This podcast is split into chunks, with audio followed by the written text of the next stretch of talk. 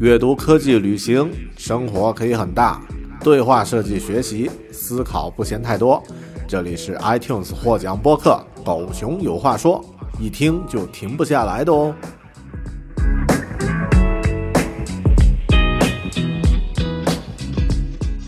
Hello，大家好，这里是独立知识型播客《狗熊有话说》啊，我是大狗熊。呃，熟悉我还有这个节目的朋友呢，可能知道我们这个播客已经有十一年的历史了啊，实际上算是比较早的一批制作播客的人啊。在乔布斯还活着，在 MacWorld 上介绍 GarageBand 那个时候呢，就开始制作这个播客啊，然后这个爱好呢一直延续到现在，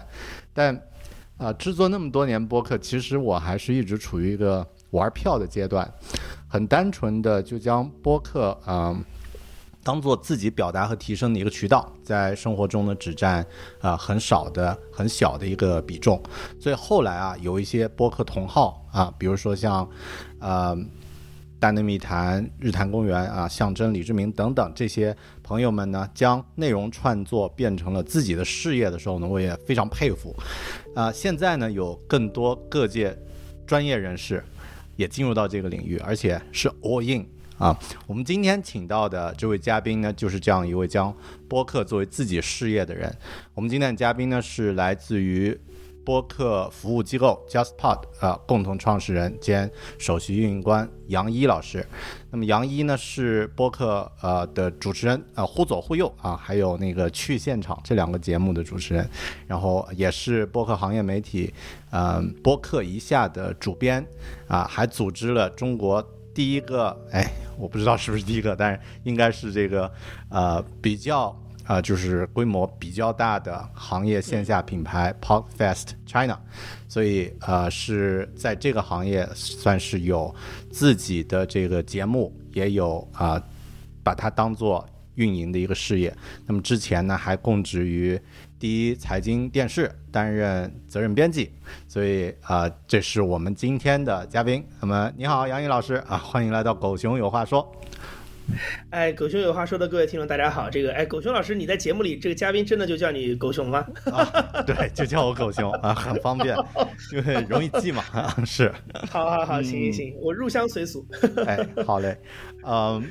对，因为今天因为呃，我们算是也算是串台啊，就是呃，您也有自己的这个节目，然后呢，呃，我我也经常呃看到有朋友在评论您的节目，还有这个一些观点啊之类的，所以非常嗯，就是觉得今天我们应该有很多有意思的话题，但都是围绕啊如何去制作播客，如何去 开始自己的这个播客，将兴趣爱好啊发展到下一步啊，那么这样的一个主题啊，但在一开始，我想先问。问一个我比较好奇，还有呃，可能听节目的朋友也会很感兴趣的一个一个问题啊，就是听说您在四岁的时候就知道自己要做媒体啊，是啊，是是是，您能不能说一下这个是什么情况？嗯，这个是因为呃几个原因吧，就是我们家里有一点点也不知道媒体渊源吧，就因为我我的外公，呃，我的外公还有我妈妈他们这一辈。的像我小姨都是做跟文化艺术相关的事情，然后我外公那个时候还没有退休，所以他那个时候会在给安徽电视台拍电视剧，做一些文艺晚会什么的。所以我觉得相比，因为我是一九八九年出生嘛，我觉得可能相比较同时代的，因为很多人那个时候电视机才刚刚进入到大家的家里，然后跟我同龄的很多人那个时候才刚刚。就开始看电视，所以我觉得相对来说，我可能的确会比很多同龄人啊，会更早一点，就是知道，比如说这个电视或者是媒体是一个可以。就是成为一个工作和职业的地方，然后呢，你也可能大概会知道你用什么样的途径或者门路可以把这个门敲开。比如说我那个时候很早，我我就会知道说啊，有北京广播学院，对吧？或者是有北京电影学院，就这种学校可以去考。因为那个时候很多人，我我后来听到很多这个各种段子，说这个北京广播学院早年间，这个很多人都以为它是电视大学，你知道吗？就是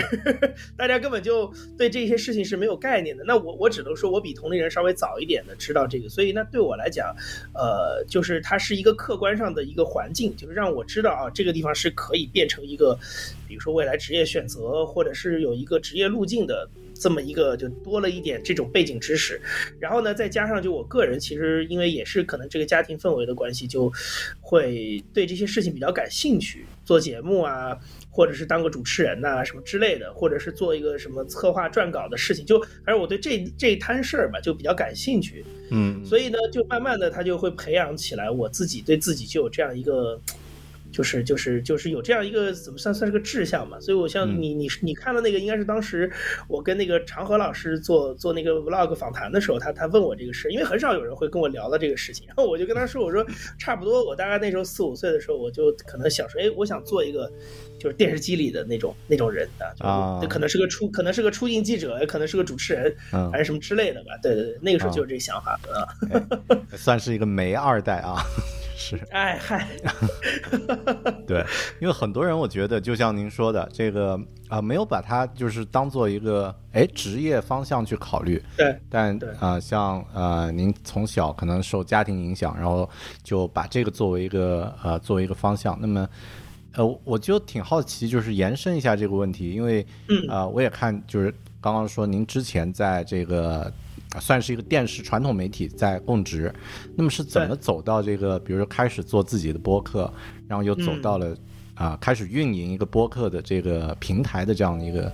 这样的一个路线是怎么怎么啊怎么产生的？就是怎么对是这样，因为我自己其实参与播客，现在回过头来看，对我来说其实是很多很意外的事情。它并不是像你前面一个问题，你说哎什么四岁立志做媒体，就是没有这种事情这么的，我觉得铺垫的这么的，就是一条路走过来。因为我其实以前一直都是想做电视。啊，然后我大学里学的也是跟这相关的，然后我出来之后找了第一份工作就是在第一财经。在上海的 SMG 就是传媒集团，所以也是在做电视，所以我一直以来这个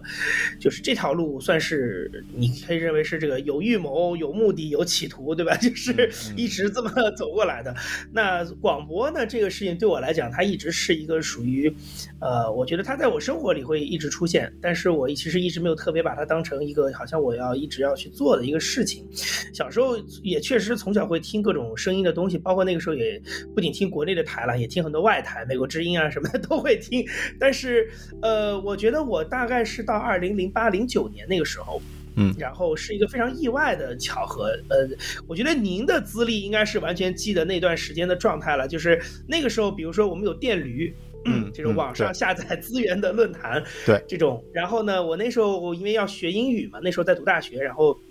想考个什么雅思托福之类的，就会去。那，那个时候新东方的老师就推荐我们说啊，你们去电驴上，嗯不好意思，你们去电驴上下载一些这个这个这个听力素材啊，这样的话，就平常你们培养一个语言环境，可以多多练练听力什么的。所以那个时候呢，就他就推荐了一些资源，然后呢，他其中有一个资源是叫做 BBC Documentaries，嗯，是。BBC 的国际广播 World Service，他做的一个其实就是叫声音纪录片。嗯，就后来我们都知道，节目现在还有，对，非常厉害。还有那节目现在还在更新，而且那个时候我，因为我们后来都跟曹荣清老师认识，曹荣清老师在国内做声音纪录片做的特别棒，然后他也是提到过，就是他早年学习模仿也会去听那个节目。但对我来说，那个时候是第一次听到，就是完全的第一次听到，就是我以前从来没有想过广播里能够做出这种质感的内容出来，因为以前我们所熟悉的国内的广播也好，哪怕是，呃，BBC 的中文广播，或者是美国之音也好，大部分就是新闻呐、谈话节目啊，然后这个热线电话的这种东西，或者是放歌，嗯，就是它它基本上都是一些伴随性、直播性比较强的内容，就是你很少会认为说纪录片这种形式能跟。呃，听觉发生什么关系？就纪录片永远都是一个电视的东西，就是这种感觉，或者是电影，对吧？所以，呃，当时听到那个就觉得非常震撼，然后就那就一直后来就一直听。那么当然，因为你听得多之后，那个时候因为互联网也很发达，所以就会去了解很多呃，比如说有没有类似的节目或者资源，那很容易就比如说了解到 NPR。嗯，美国的全国公共广播电台，因为他们当时旗下也有很多的用这种，呃，声音叙事的方法做的节目，包括有很多，包括整个公共广播体系里面也有一些非常知名的节目，像 This American Life 啊，或者是 Radio Lab 啊这些节目。嗯，所以那个时候慢慢慢慢就开始去听这些英文的，其实是偏。我觉得声音纪录片、声音叙事的一些节目。嗯，那我工作之后呢，其实后来又给我加了一把劲，因为那个时候开始就会去 T N P R 很多，呃，其实不算是一个专门的一个声音纪录片，它就是平常在新闻里的一些专题，嗯，可能三五分钟、五到七分钟这种。那我那个时候因为做财经新闻，在在国内，然后做这个就关注的还是中国的宏观经济，嗯。所以那个时候偶偶然的机会会听到一些，就是他们报道中国经济的一些专题，那就对我来讲是一个第二波助推，因为我那个时候会觉得，就是你想 BBC 的纪录片，它的这个选题有的时候还是很宏大的，就如果大家常听的话哈，就是说它的广播纪录片很多时候关注什么。比如说一些战争地带啊、叙利亚的问题啊、非洲的这个饥荒啊什么，就是你感觉就是哎呀，好像这种选题哈才能做成一个这种内容。但是呢，那个我在 NPR 听到那种专题完全不一样，它就是跟我每天报道的内容完全同样的选题。我我印象特别深，当时有一个选题是讲这个中国经济转型。就是说，中国经济从这个零几年那个时候制造业出口导向，变成是内需消费导向，然后大家开始有很多服务业的东西出来，就那就是最早那个时候开始有平台，比如说送外卖呀、送快递呀，就是反正类似大家这种东西出来的时候，那么当时 NPR 做了一个就是中国经济的一个专题，大概五分钟吧。然后我印象特别深，就是他那个故事上来，那个报道上来，他不是像我们在国内那时候第一财经做很多这种报道，也上来给你讲数据，嗯，找个专家做分析，这种就很抽象。对他上来先找了一个在宝钢的工人，然后说这工人呢，以前就是这么多年一直在宝钢上班，然后呢，他现在他但是现在呢，他会利用业余时间去送外卖。就从这么一个人开始讲，然后呢，接下来可能讲到，比如说美国人熟悉的企业，像星巴克，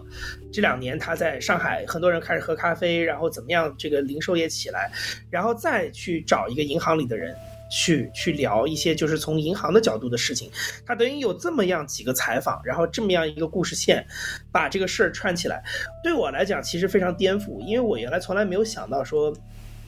就是就是我每天报道的这些事儿，它可以通过这样的角度去呈现，而且最重要的事情是因为当他从声音的这个这个方式展现给你之后，你可以听到这个人说话，对吧？带点口音，虽然他后来会配英文的这个配音啊，为了让英英这个美国的听众了解在这个中文在说什么，但是呢，他会他会保留很多这种我们叫现场声，就 ambient sound，就是能听到这个人啊骑这个这个电驴哈这种声音，就是对我来讲，就是他。等于就是你你日常生活当中特别平凡的一些东西，但是他一下子从声音里出来，而且还是从一个外国媒体的这种报道里出来，就一下子能拉近你之间的距离。然后，那我因为做媒体这么多年，我就突然发现这个背后是有它的力力量的，嗯，就是它能让一个可能远在千里以外的人，就是迅速的沉浸在你要表达的这个故事这个人里面，嗯，然后呢，它又能让经济这么一个看似那么枯燥的。议题变得很有意思，而且是我觉得普通人都能看得懂。嗯，就你不再需要专家告诉你这个数据背后的意义是什么，其实你就听几个故事，你就能理解。而且我也认为，对于大多数听众来说，可能你理解到这个程度就够了，因为你毕竟不是专业的投资者，对吧？你不需要了解这么深度理论的事情，你可能了解到这些，你有一个感官上的一个认知就够了。所以我就觉得，哎，太妙了，因为相当于我听到那个报道，相比较我零八零九年听到 BBC，又过了可能三五年的时间。嗯，所以我就觉得这个事情特别有意思。那然后刚好在那段时间就出了 Serial，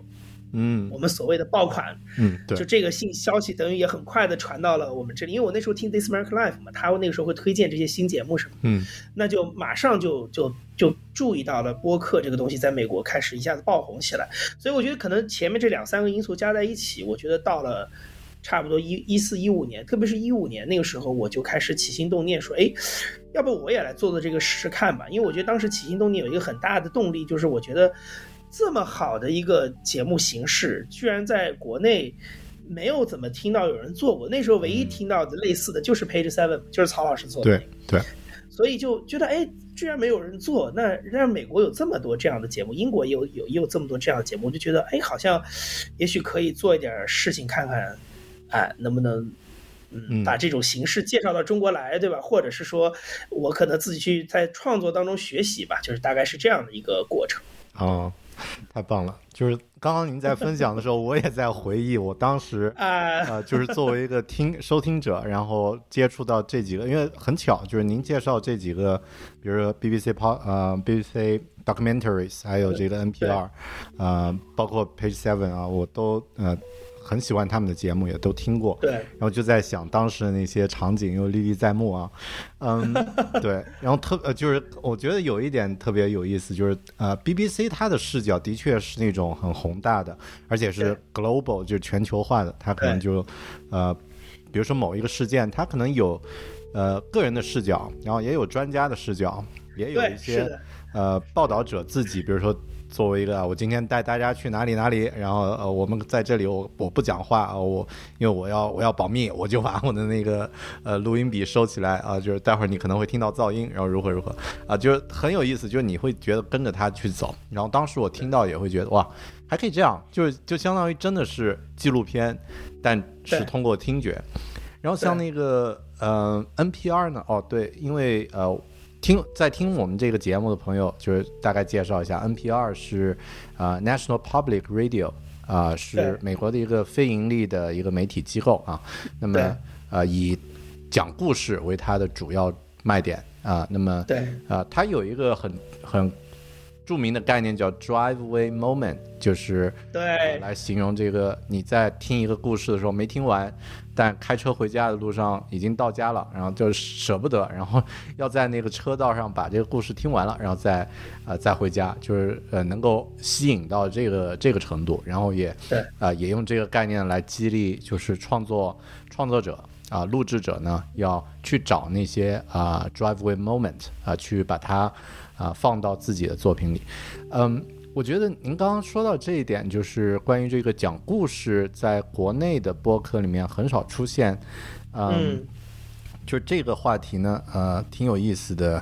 呃，一点就是说，您觉得，呃，就是国外现在因为有很多嘛，类似这种，而且它，比如说通过这个 NPR，应该是一个，已经是一个理念了，但对于咱们咱们中国人呢，可能更多是自己摸索。因为我们从小受到的教育是一个从上往下的，就你先有系统、有框架、有数据，然后呢再覆盖。那么很少就是也不太提倡说，我从个人的视角从下往上去。就您怎么看这个这个问题？就是说，呃，就咱们咱们这个。中国人啊，就做这种故事类的这种节目什么的，就我觉得是这样。有我我可能会有两个想到的这个呃思考的维度吧。第一个事情是，我觉得就是我们先谈就是中国人跟讲故事这件事儿的关系。我觉得首先，呃，任何我认为啊，就是讲故事是特别。接近人性的一个东西，所以我觉得应该没有人会拒绝听一个故事，要不然这个单田芳老师也不会红这么多年，对吧？就是大家还是喜欢听故事的，那只是说，可能我们现在今天讨论的这套就是西方，呃，其实是从 BBC、NPR 这类公共媒体出来的这套讲故事的东西，它为什么在中国没有怎么出现？我觉得啊，其实我我我先不谈广播，我先谈一个特别有意思的事儿，就是在美国其实。我们说的这个 storytelling，它不仅仅是一个节目的这种线上的虚虚拟的形式，它是有实体的。就是从七十年代开始，美国那个时候开始有很多的酒吧里会有很多这种讲故事的表演，它的形式跟我们现在在大陆非常熟悉的就是效果他们做起来的这套所谓的这个单口喜剧，这个 stand up comedy 非常接近。他就是在一个酒吧里，然后有一个麦啊，然后你这个人可以上去讲一个十到十五分钟的一个故事，就大概这么一个形式。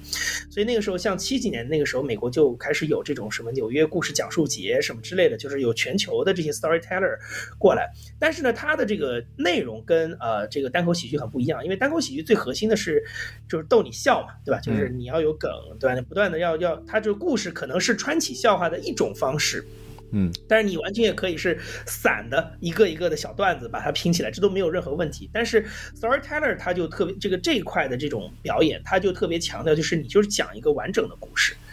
然后这个故事未必是要让大家笑，你当然可以成幽默变成你的一个风格，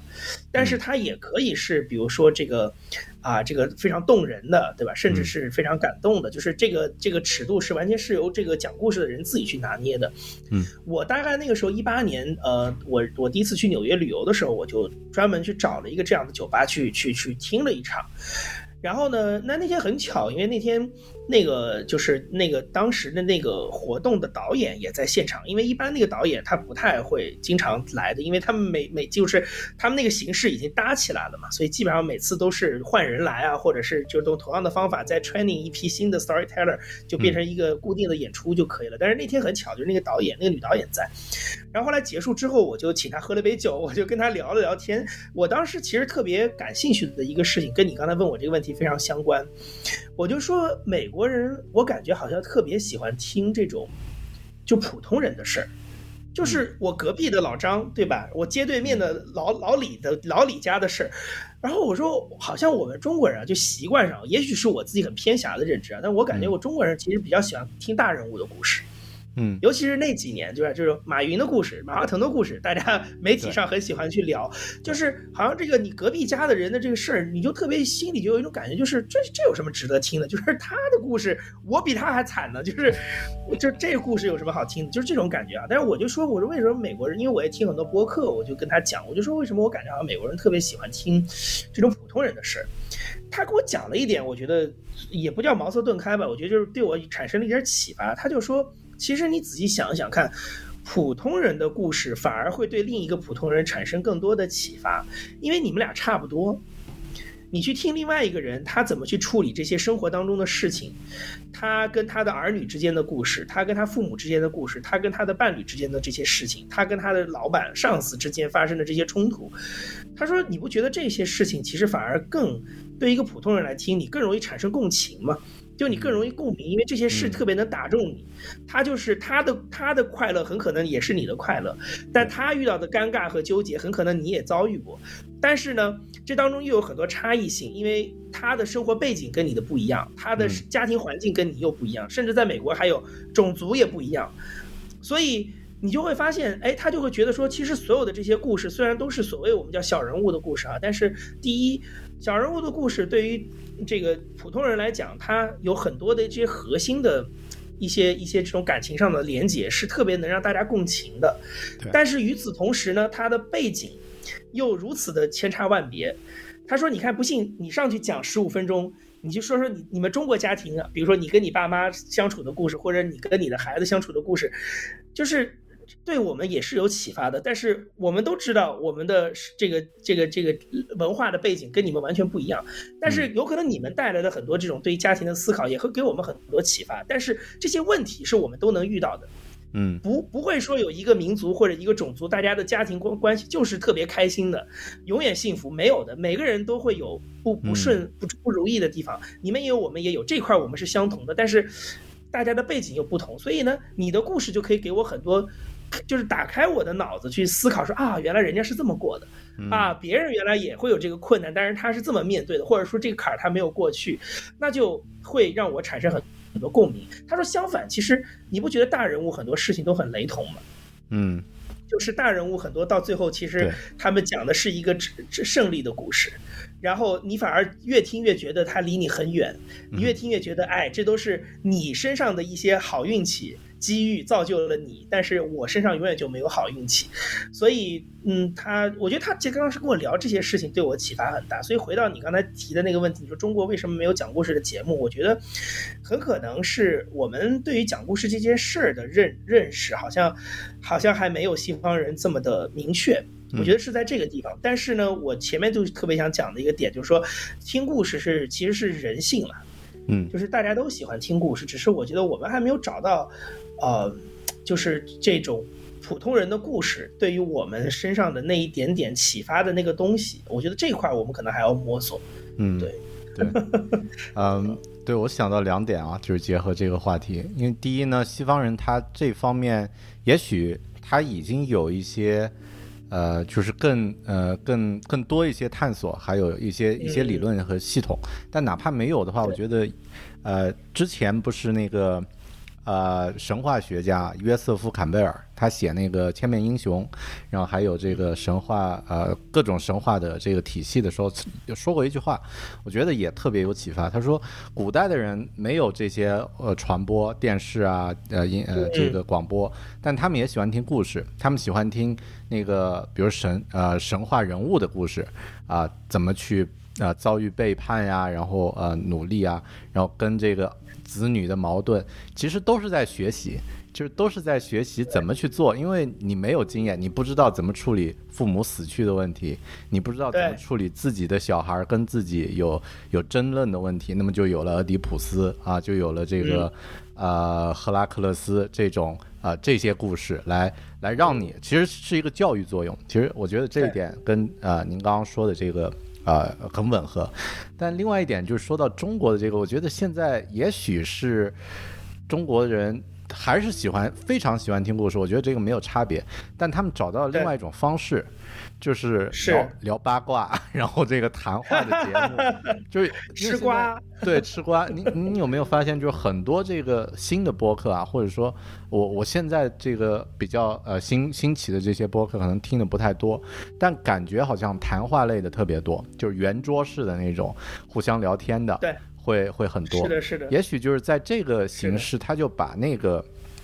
啊，把这个听故事的需求转移到了，哎，我听这几个播客主播的故事的，呃，听他们的生活啊，变成我的这个听故事的一个需求。所以，也许是咱们找了一个方法，说明是有这个想啊，就是需要的。对。但只是说没有一个呃以往的一些经验，或者是一些呃比较呃。多的一些例子能够借鉴的话，那么大家就自动自发的去去转化了，把这个需求转化到另外一个形式上了。嗯，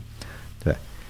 是是，我觉得其实您刚才提的这个事儿，对我我稍微说说两句啊。首先我确认一下，现在网还好吗？因为我不太确定，我自己看我自己有点啊，还可可以，挺好的，一直在录。嗯，还可以。嗯，好好好，行，我我稍微这个继续补充这个。狗熊老师说了两句，对我觉得其实这个事情是这样，就是我自己，我们之前听很多 NPR 的节目，它叫做这个所谓的叙事类嘛，就是说它其实是用一种类似于这个纪录片的方式在讲一个普通人的故事。我觉得这个东西可能更多的可能是我们后面会聊到，就是说它是一种，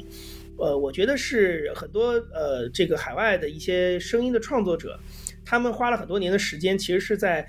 呃，实践当中慢慢的摸索出了一些，就是我认为更适合听力的、更适合听觉的一些，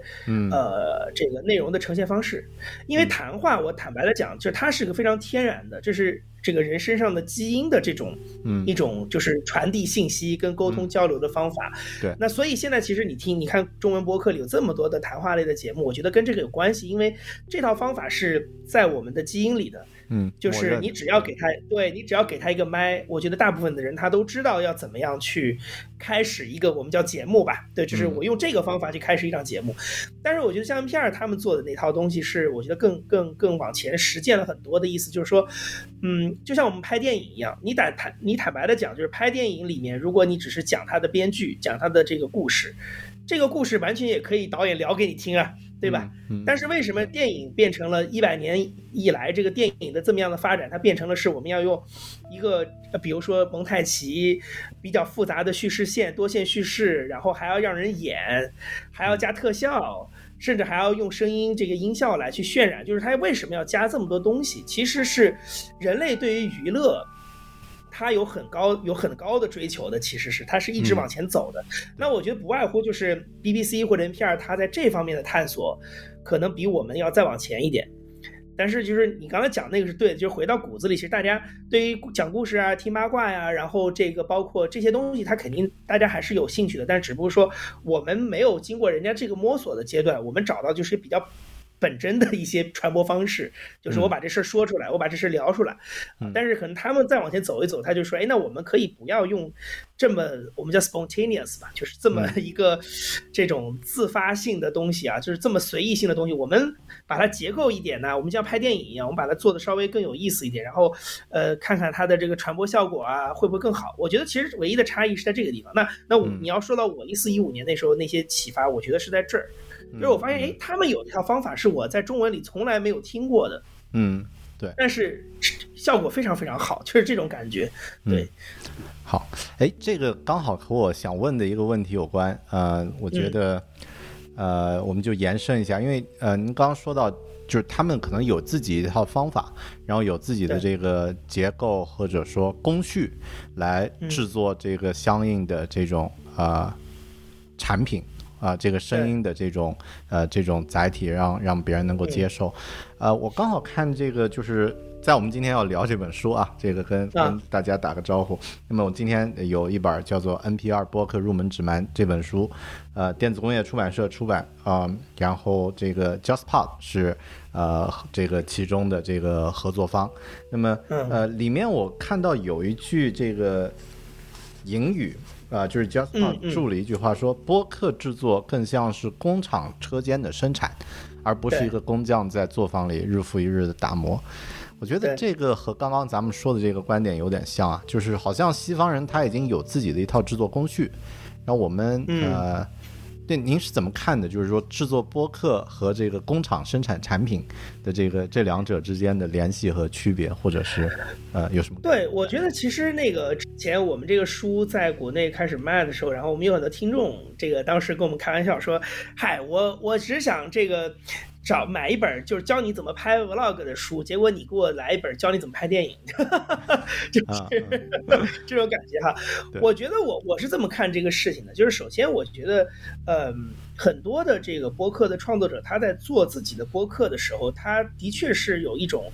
我在一个作坊里就是打磨一个产品的这样的一种，就是我自己啊手工艺者。啊，我在这边这个这个描描绘啊，一个好的一个很精致的一个手工艺品的这种感觉，因为它是个比较个人性的东西。但是我觉得，呃，我觉得我们需要有一些呃更多元的思路去看播客这个事儿，因为我觉得播客现在在中国已经发展到了一个阶段，就是说，呃，我们自己包括狗熊老师，因为也在做播客，我觉得我们也许都有这个体会，就是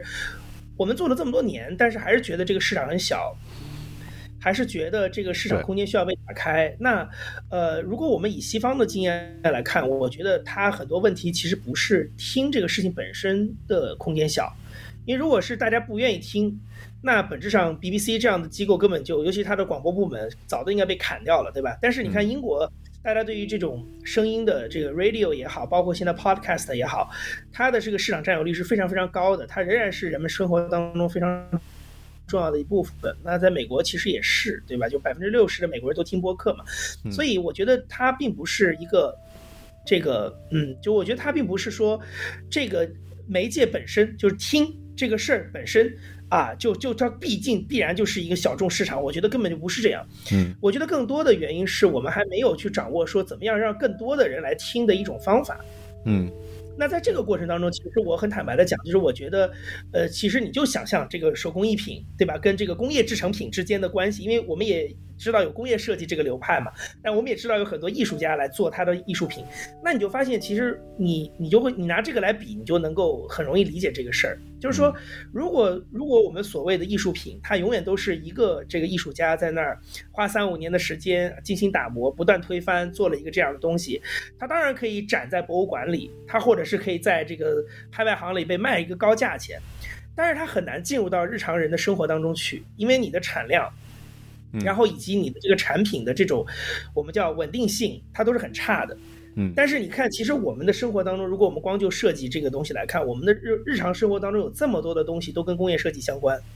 它的很多很巧妙的设计，其实帮助我们改变了我们生活很多。那我觉得，如果我们同样是从比如说艺术设计或这个角度，就设计这个词儿的角度来讲的话，你不觉得其实工业设计这个东西跟我们的生活接得更近吗？但它其实也是设计，而且你如果认识很多工业设计师，你发现他脑子里非常有艺术。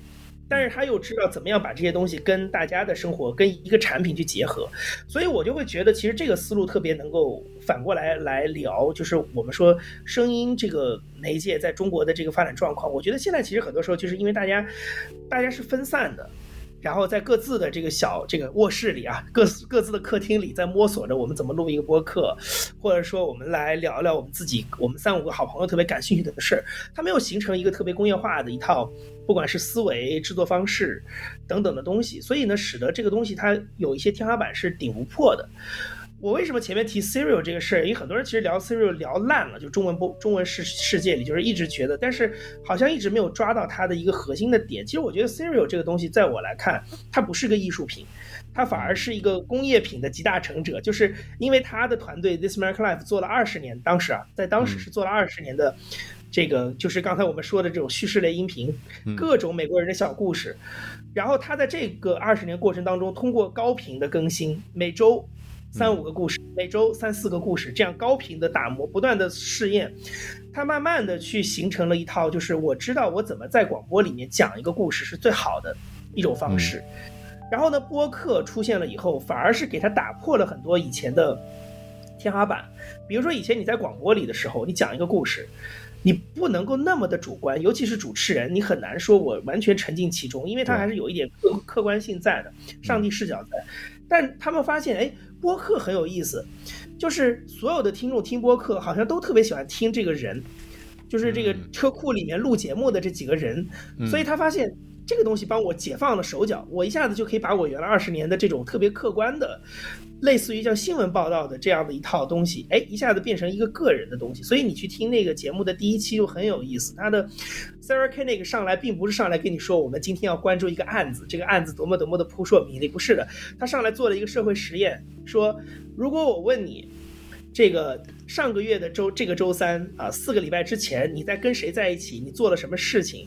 你你是骑车回家的，还是打还是这个开车回家的，还是走回家的？你还能记不？你还记不记得得？就是他从这样一个社会实践的角度去切入，然后呢，他上来也是先说我 Sarah Koenig 这个你现在在听我说话的这个女生我是谁？我过去一年我的生活都跟一个案子紧密的连在一起，就是这种特别个人化的东西。嗯，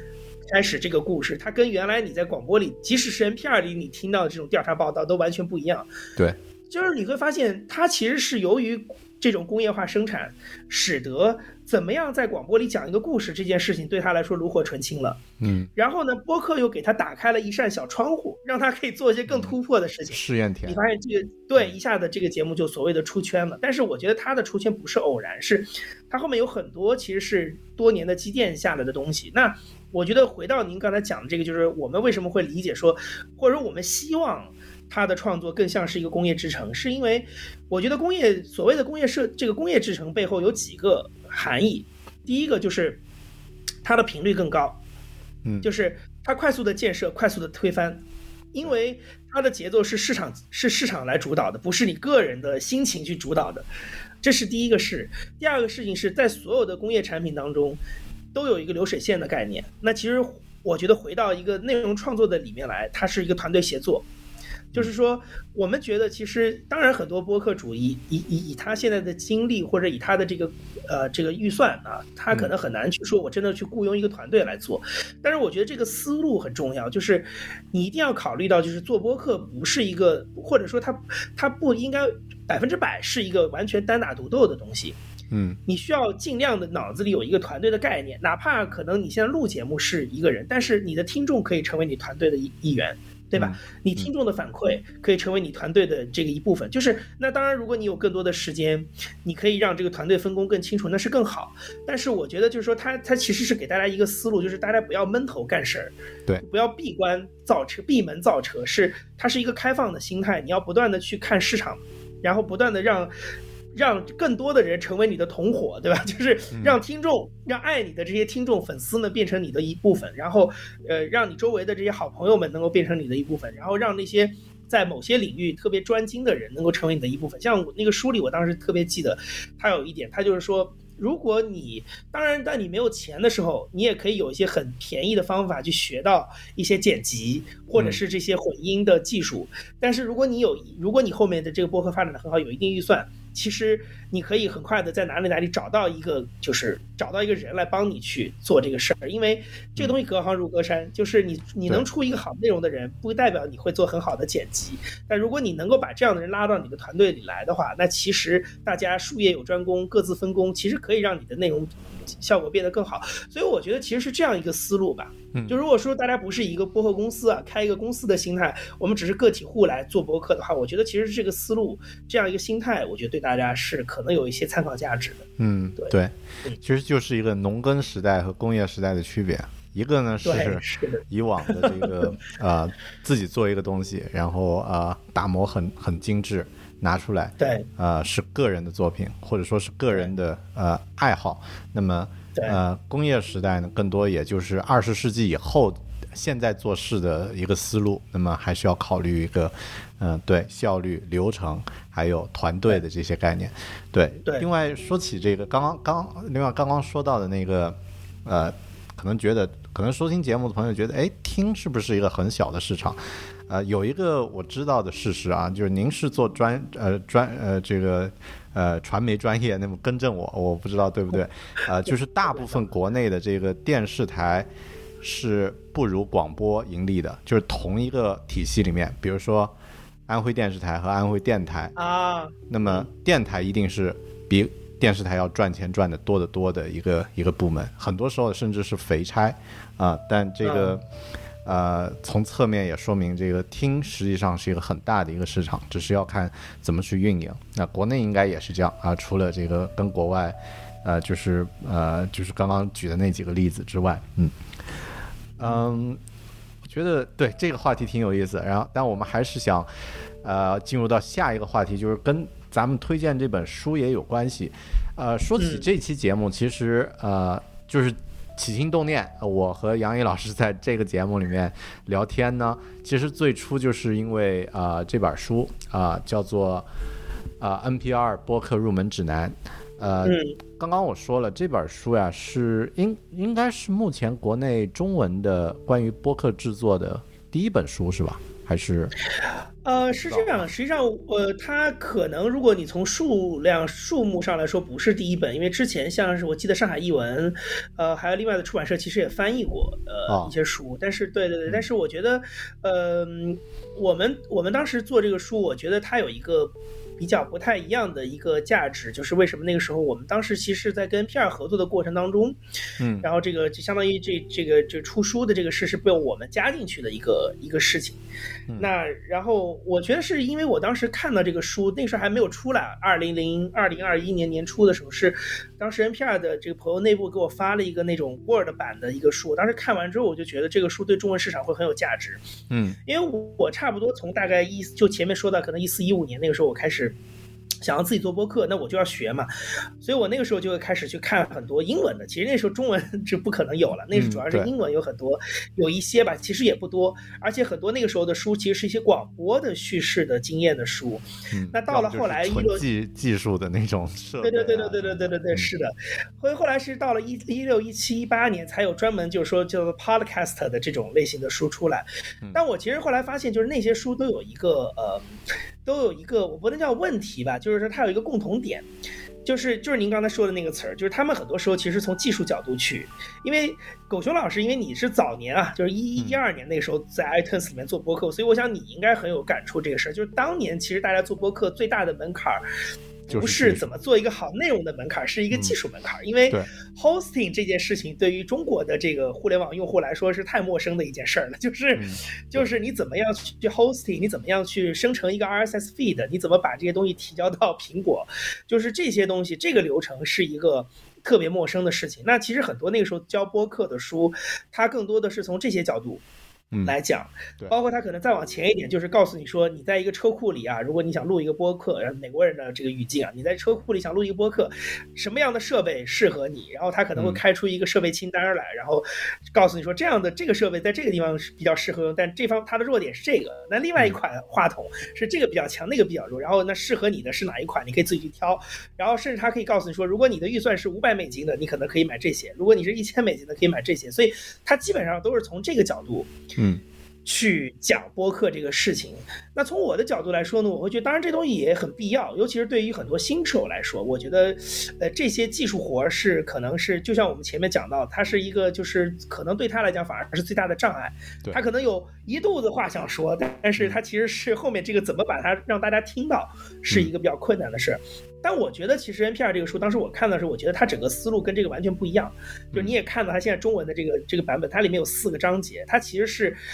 从节目的研发的角度，从一个新节目怎么诞生的角度开始，从想象开始，一直到最后去运营它，它是这样子的一个一个流程。它然后呢，所有的这些我们前面提到的这些所谓的技术活，是这个摊在每一个不同的章节，尤其是摊在比较偏后半本的。章节里的，因为到那个执行环节，它才会慢慢的起作用。但反而前面这个东西是，我觉得以前的播客书比较少探讨的，那更不要说中文里面的播客书。嗯，所以呢，我觉得当时觉得这个比较有意义。那为什么会觉得比较有意义呢？就是说，因为我觉得中文播客在，你像我们那时候跟 NPR 开始接触的时候，那时候二零二零年，那时候小宇宙出来以后，你的确看到这个市场在慢慢起来。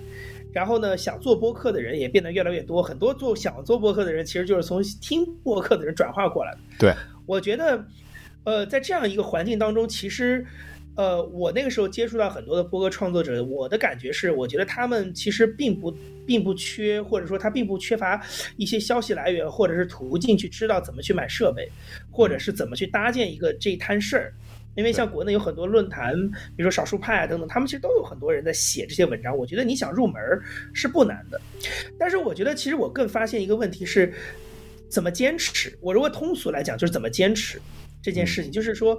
呃，在这个方面，我觉得很多的创作者反而比较没有办法找到一个很好的途径。他唯一能寻求的就是从一些做过播客的人的个人经验上去看，说你是怎么啊持续下来的，或者说支撑你走到今天的这些一些元素是什么。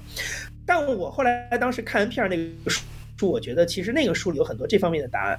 而且它不来自于个人的一些经验，它其实是来自于 NPR 这么多年的一些节目制作上的一些经验。就是我的感觉是，大家关心的这方面的这种关于动力的问题，很多时候它并不是你个人，首先它肯定不是你个人遇到的问题。嗯。第二，我认为它不是靠坚持不懈这种成语来来来来促使你去，或者是这个不忘初心，对吧？这种词去。Without the ones like you who work tirelessly to keep things running, everything would suddenly stop. Hospitals, factories, schools, and power plants, they all depend on you. No matter the weather, emergency, or time of day, you're the ones who get it done. At Granger, we're here for you with professional grade industrial supplies. Count on real time product availability and fast delivery. Call clickgranger.com or just stop by. Granger for the ones who get it done. What's the easiest choice you can make? Window instead of middle seat? Picking a vendor who sends a great gift basket? Outsourcing business tasks you hate? What about selling with Shopify?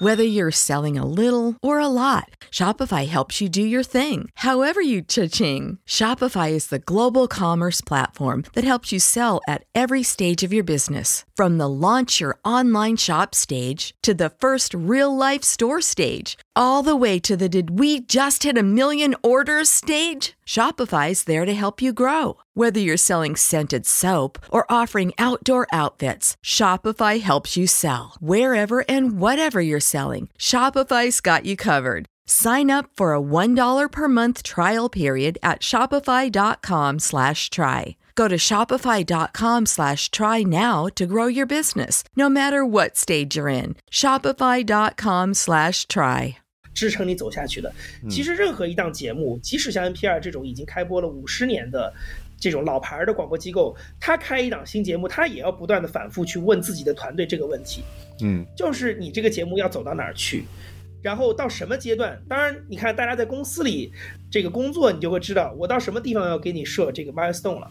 什么时候要考核你的 KPI 了。他可能当然是用这样的一套方法在看一个项目，但是他其实的逻辑跟我们一个普通人怎么去坚持做下去的逻辑是一模一样的。嗯，就他们也会这样一套方法来对待一个新节目。那我就在那个书当书当中看到了他们去分享这一部分的经验。嗯，那我觉得这块是可能对国内的很多，尤其是新的博客创作者，我认为比。怎么买设备其实更有用，或者是这么说吧，就是怎么买设备答案你可以找到一百个，但是这个答案好像这里只有一个，嗯，就只有这一个，就是就是说只有在这儿你好像我看到了一个类似于答案的东西，所以我当时觉得这个书的价值在这个地方，所以我很想把这个书用这些东西去启发国内的创作者。所以你说它是不是第一本？它肯定不是第一本，但我觉得它在节目维度上来思考博客这个事情，有可能它确实是第一个吧。嗯。哎，我觉得这个刚好解答了我正想问的一个问题，就是，呃，做一个播客最困难的事情是什么？那么看来这个已经有答案了，就是更多不是说找设备解决技术问题，而是说，哎，我该做什么？特别是在做了一段时间之后。嗯，对，我觉得这个我自己也有这种感觉啊，就是我自己就是一个一个例子，就是像您刚刚说的，呃，早期可能更关注技术，那么，呃，把这些技术的问题都解决，搭起平台来，然后可能自己以前有一些话题，那么呃有热情有兴趣，然后聊。我记得当时我的节目应该是在二十多期左右吧，二三十期的时候，突然就有一个感觉。哎，接下来聊啥？就是我我好像，我想被被倒干了，就是所有的东西都都已经没了。但应该还有，但我一有点想不出来。就那段时间应该是出现了一个算是，呃，之前是每周或者每周一两两次啊，每周一次。后面那段时间大概中间停了个一两个月，然后就就不知道该干嘛了。但后面比较幸运是，反正还找到了自己的方法，比如说呃呃，就是读书类的啊，旅行类的。因为我当时比较啊，就是跟现在相比比较。呃，就是因为环境的问题，就当时那个做播客的人少，然后再加上呢，这个远程录制在那个时候基本是不可能的，就还没有达到那个条件。那么更多呢，就必须是呃呃一两个好友找到一个呃，就是能够 commit 一段时间，对吧？就是你得于比如说这周六我就不出去玩了，就去哪你那儿，然后这个把这个节目录了。啊，那么很多现在我们知道的一些谈话节目就是这样，呃，几个朋友开始进行的。然后我当时因为人在一个。八线城市啊，在云南昆明，找不到人，然后也没有这个合适人，我只能自己一个人搞。那那个时候大理还没有云云集这么多的这个文艺青年。对，那个时候，对对，那个时候就就呃还算就是还算这个呃就是就你跟别人说播客，很多人还不知道这个概念。对，是的，是我们都经历过那段时间。所以呃就只能自己一个人做，然后这个的动力其实就啊就相对来说就更弱一点。所以像刚刚说的这个回答啊，你的内容如何持续，然后如何能够呃，就是把它当做一个一个一个 journey 啊，一个旅旅程，然后到一个阶段是什么样的一个目标？那么这个问题其实的确很难回答。那么我觉得对，呃，坦白来说我还没读完，还有很多内容就是还还还等待，呃，等待去看，但。的确，形式上不一样，就是它不像很多书一来，哎，你要做播客的这个麦克风选择，呃，对对对对对对对。那么这个呃，呃，还要什么什么设备？但这个书可能前面几章都没有，但一直在问，哎，你是要把什么内容变成你想做的？是的，这个是的，这个呃，是的，对，所以对我觉得刚好。那我为什么我可以多说两句哈？就是狗熊老师，就是说因为。为什么我当时看了这个书的时候，我觉得这个东西是第一有用的，第二我觉得它可能确实是我们叫 work 吧，就是说这个东西确实是能够被复用，呃，给更多的创作者。因为我们自己 JustPod，因为那个时候呃自己开了公司之后，因为就是呃我们开始给很多企业做品牌播客嘛，嗯，然后呢，在这个过程当中，因为我们跟大量的这种。就是这种不同的机构去去打交道，然后也去帮他们搭建播客的时候，我们就发现有很多的经验在在我们这里就会积累起来。就是前面这个问这些问题，就是我觉得是我们从这些企业怎么去给他们搭播客的过程当中也梳理到了很多。所以我当时看到那个书里面，他也提到这些问题，甚至有一些方法的时候，我就说，哎，这个东西我们其实也是这么考虑的，或者说我们也这么做过。那我就知道一点，就是这个书不是瞎掰的。就不是这个作者在那儿自嗨，是我虽然不知道 NPR 是怎么工作，但是我知道我们是怎么工作。那我发现这个东西，如果他从 NPR 的经验来整理了一遍，得出了这个书里的这些章节，然后呢，我作为一个做过一些其他的案子的人，我也得到了同样的经验。但我发现你写的这些白纸白纸黑字的东西，哎，也是能够就是印证我我的经验。那我觉得这个东西它的可信度是比较高的。嗯，就是相对来讲，我觉得它是可以复用的，而且比较靠谱。所以我当时从这个角度，我觉得呃，就是就是应该还挺管应挺管用的。就是回应你前面讲的那个事儿，就是你说你更了大概二十四期、三十期，就觉得没什么聊的。这个我前面我在我写那个书的那个所谓前言的时候，我也特别提到，就是中文播客圈流传的一个都市传说，就是六个月怪圈。我记得那时候是津津乐道的朱峰老师以前跟我们私下聊天的时候说，就是他很多这一波创作者更了半年、六个月，差不多就是二十四期到到三十期的时候，就发现这东西。哎，就这个后面还要干嘛？就是到了这个状态，因为他有开始有很多自我怀疑的部分，一个是内容输出到了一个瓶颈，另外一个没钱赚，甚至是说可能听众都没有被积累很多，他有很多打击，遇到非常多的打击，就是内忧外患。对对对。所以就他就很多时候就就六个月就就停掉了。那我觉得其实这个书，我觉得那如果你回到中国的语境里来，就是说，我觉得他提供的很多方法其实是希望。帮助大家在一开始的时候就明确一下你到底手里有什么，然后以及你想从做播客这件事当中得到什么。嗯我觉得这些东西呢，不是大家凭就是你自己想想不出来，而是说有的时候啊，就像这个狗熊老师采访我一样，我们俩随便聊也可以聊得很开心，但他可能还是要准备一个提纲，是因为你有的时候他这个东西他不是说你要这个就是因循守旧一步一步来，而是说他给你一个提醒。有些问题可能你心里也想问了，但是你恰好在某一个时间段就忘了问自己。那这个书里的那些东西，它就是把这东西一个个列出来，那你就一个个对照看。嗯哎，这个问题我有没有想到？如果我回答这个问题，那大概是一个什么样的答案？嗯对我来说，这个问题重不重要？我也可以有一个优先级的排序。那慢慢你把每一个这些东西梳理完之后，你就有了一个在启动之前，就是一个对于自己未来的一种，我觉得预期吧。那你大概想要做到什么程度？你想得到什么成？想得到什么东西就很清楚了。然后你在这个过程当中，你就按照这个目标往前走，然后去拿到你想要的东西。我觉得用这个能不能拿到你最想要的那个东西来衡量你的播客成不成功，而不是用一个我们世俗的，对吧？衡量成功的标准去衡量。嗯那我觉得这个就是唯一的标准，永远都是那一套，赚钱啊、对对对对对流量啊那些。对对对，这样我就觉得比较能够去帮助你把这个事情一直做下去。因为为什么这个事儿很重要？是因为我们自己的经验，我们会发现做播客其实的确是你持续做下去，是才能够看到我们所谓的世俗标准的效果的。对，我们我们做了这么多播客，后来发现其实坚持是最重要的事，因为开头永远是投入最大的那段时间，哎，你有都是兴趣说到这个最高的那段时间。对，说到这个话题，你有没有一个数字，就大概？因为我觉得可能在听节目的人已经在想，哎，既然说要坚持，有没有说我坚持到第几期，或者坚持到 什么时候，大概就 OK 了，就大概就能够呃，我好嗯负转正了，或者是什么的。好，我们有一些小小的经验吧，我不认为它对于所有的创作者都能够适用啊，但是我可以把我们得到的一些经验跟大家讲。呃，回答这个坚持到什么之前，我有一个问题是，我觉得它有一个前提，就是首先你提供的你你所创作的这个内容，它它是不是在一开始对于大多数的听众来说都有价值？啊，我觉得这个价值这个东西啊，它未必是说塞你一个小红包，对吧？或者是说它一定是有什么什么干货，要帮到你解决什么人生重大的问题。我觉得没有到那个程度，因为价值这个事情其实非常宽泛。比如说像我们在播客里经常看到的价值，我如果笼统的概括，可能三种。第一种就是所谓的信息、知识、干货，满足你的好奇心，对吧？这个是一种。还有一种娱乐、消遣，让大家开心，这也是一种。最后一种我们叫做情绪上的，就是共情。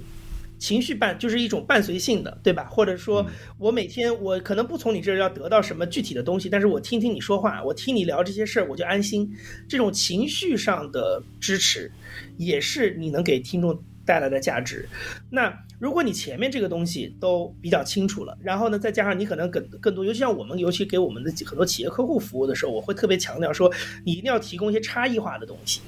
嗯，就是因为这个问题是，呃，我觉得我不我不确定个人播客有的时候会不会问这个问题，但是企业有的时候会问，因为他们在做播客之前，可能已经开了公众号，可能已经开了抖音，可能开了小红书，嗯。所以他有一些惯性思维，他觉得说，哎，因为那些渠道就是特别需要去迎合受众的趣味的，嗯你才能被算法抓取嘛，对吧？才能被算法推荐。但是我就会跟他讲，我说你在播客里的状态不一样，因为播客的分发逻辑就不是基于算法的，它是基于订阅的。你要 follow 一个主播或者 follow 一个听这个一个播客节目，然后呢，它的推送是根据你上上一期节目，它就直接。这个刷新就更新出来了，所以你跟你跟你的订户之间建立这种稳定的联系是根本不用愁的，你不需要去通过迎合算法的方法让你露出。所以呢，在这个过程当中，其实你能除了前面提供的价值之外，你能提供什么差异化的东西会变得很重要。就是你的东西不能最好不要是现在中文播客里已经被大家谈烂了的东西，嗯嗯 那些已经大家听了一百遍的那些熟悉的角度、观点什么的，你要提供一些就是你特别擅长，但别人还没法提供的东西啊。就是那当你前面这些我们说的这些，包括你的这个你能给听众带来的一些什么样的价值，包括你自己能给的东西，它的独特性是什么，这这些事情想清楚之后，那我再来回答你后面这个问题，因为我们就有参照系了。呃，这样的节目，其实我特别要说的是，中文播客现在在大发展的过程当中，它的确效率在变高。嗯我们早年二零年、二一年那个时候，像这样一个从零到一的播客，比如说。我们看它的这个所谓的 MAU 的增长曲线，就是每个月的活这个叫做呃 Unique Monthly Audience 这样一个嗯 Pod 月 Track 的一个数据，月活月活的这样一个这样一个用户的一个一个增长曲线，我们大概可能需要到九到十个月，嗯我们才能看到它有一个比较明显的达到一个平台，就是达到上就上一个台阶吧，这样的一个、一个过程。现在其实如果你这个前面这些姿势啊调整的特别准的话，其实六个月。甚至有的节目，像我们去年做的有几个节目，像这个华泰证券的节目等等，就是他们低于六个月就已经可以达到一个被大家广泛看见的这个程度了。啊，所以我觉得，其实现在因为听众在变多，然后听众的这个，然后你看这些平台，包括苹果，他们的运营的效率都在变高，所以其实是能够帮助很多的新节目能快速的被大家看到的。所以在这点上，我觉得其实反而创作者是不用特别担心，就是你不必担心你的内容会被埋没。因为平台都在加速自己的运营效率，尤其是我觉得狗熊老师应该特别有共鸣，就是十年前 iTunes 对吧？他们的这些编辑可能一两个月才会换一波节目啊什么之类的，现在其实效率已经非常高了，可能每周都会推荐新品，啊每周都会推荐一些他们觉得好的内容，所以我而且他们都做很多的播单，把这些内容分门别类，所以我觉得这个事儿。是平台的工作，大家其实不用愁，平台也需要获获取他们的日活月活，所以他们肯定会做的更多。那所以我觉得回到各位创作内容的人本身来讲，我觉得就是说，嗯，其实你不用特别去愁这个事儿。我们现在的经验就是，你只要前面那些姿势都调整的好的话，其实呃，可能半年或者是三个季度，你肯定能看到一个比较明显的一个增长。对，嗯嗯，也可以在策划的时候就。说我得先活六个月，先把这个事情坚持六个月，至少是啊，对对到这样的一个对突破那个都市传说，然后再再往对对对，是的，是的，是的，是的，嗯嗯，对这个呃我也很认同，因为呃刚刚您说到的这个价值应该多多元化，不只是一个就是很单向的啊，我的这个是用户收益啊，或者是流量呀，因为我自己做这个呃。偏爱好的这种节目的话，嗯，呃，我考虑这个价值的呃角度呢，就是另外一种，就是经常因为我会收到这个啊用户的啊不叫用户了，叫听众啊，就是呃听友的这个，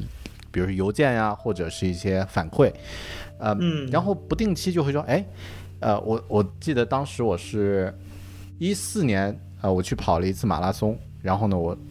带着设备录了一期现场节目，边跑边录。然后呢，后面一五年呃又继续啊继续跑呀什么的。然后后面一五年的时候，就有听友就说：“哎，在你的鼓励下，我也去跑步了。”然后又说：“哎，你这个胖子都可以跑步，我也行。”然后他就去了。然后后面同样的，比如说经常我就会收到：“哎，说我呃有的用有的朋友就就会发消息说：‘哎，在你鼓励下，我也做播客了。’”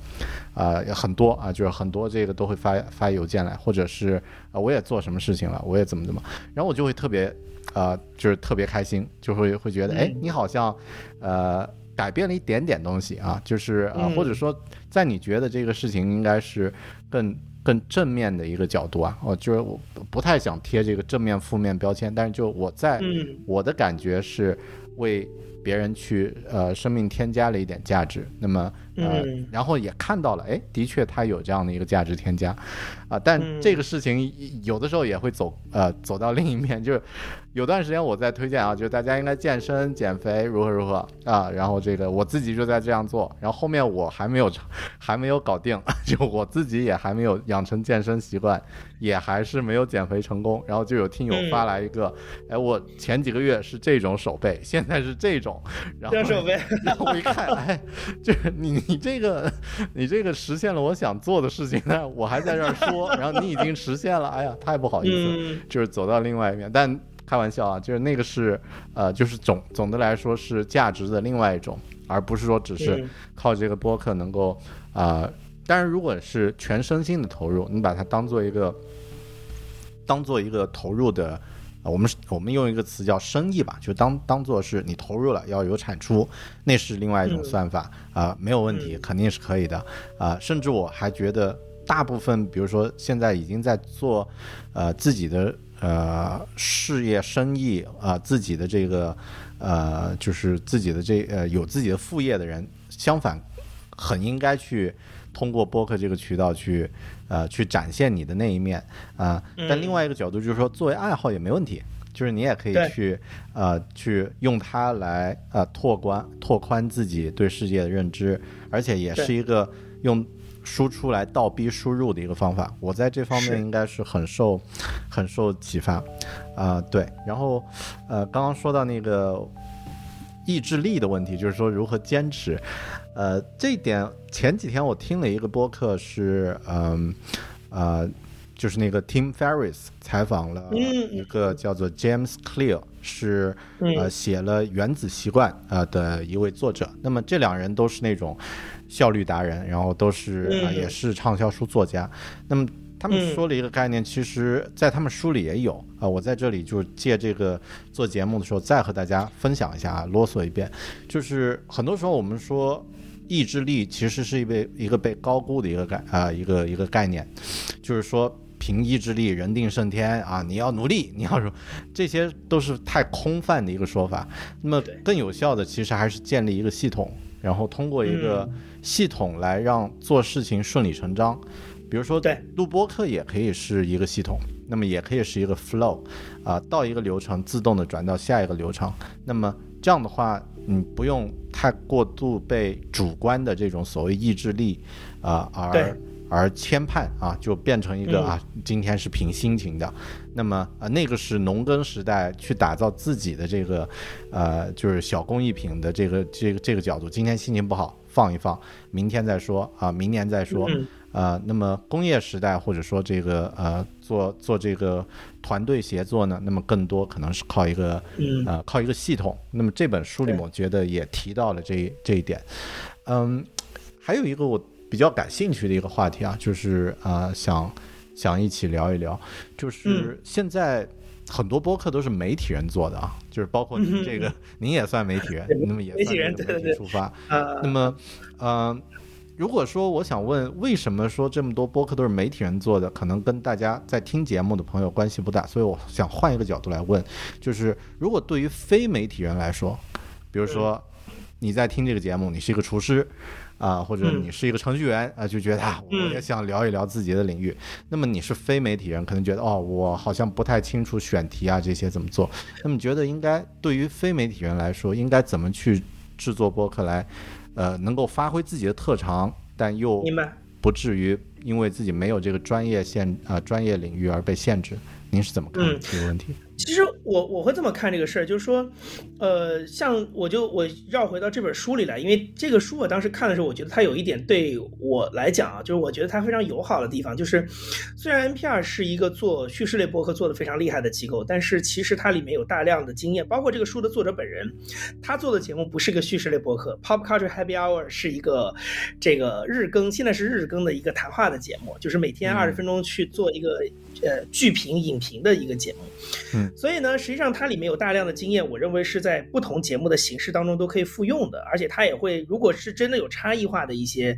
呃，操作上的不同，它也会特别写出来，就谈话节目你该怎么做，叙事类节目你该怎么做。嗯所以我觉得我我自己的对于你刚才这个问题的看法是，我觉得对于非媒体人来讲，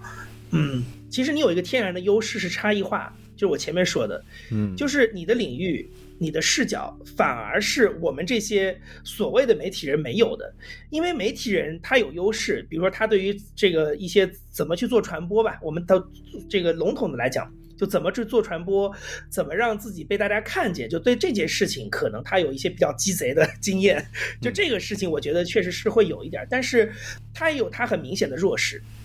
媒体人非常明显的弱势是，所谓的媒体人，其实他很多时候没有一个所谓自己的一个这个领域的这个扎根，他对于很多这个事物的吸纳，是我从工作的角度来来出发，我快速的去吸收跟形成一套对于陌生领域的这个知识框架。嗯所以他学习能力会很强，他像一个海绵一样，他会知道怎么样快速的去精准的找到信息，然后把这个海绵的水吸满。但是问题是，它毕竟只是一块海绵，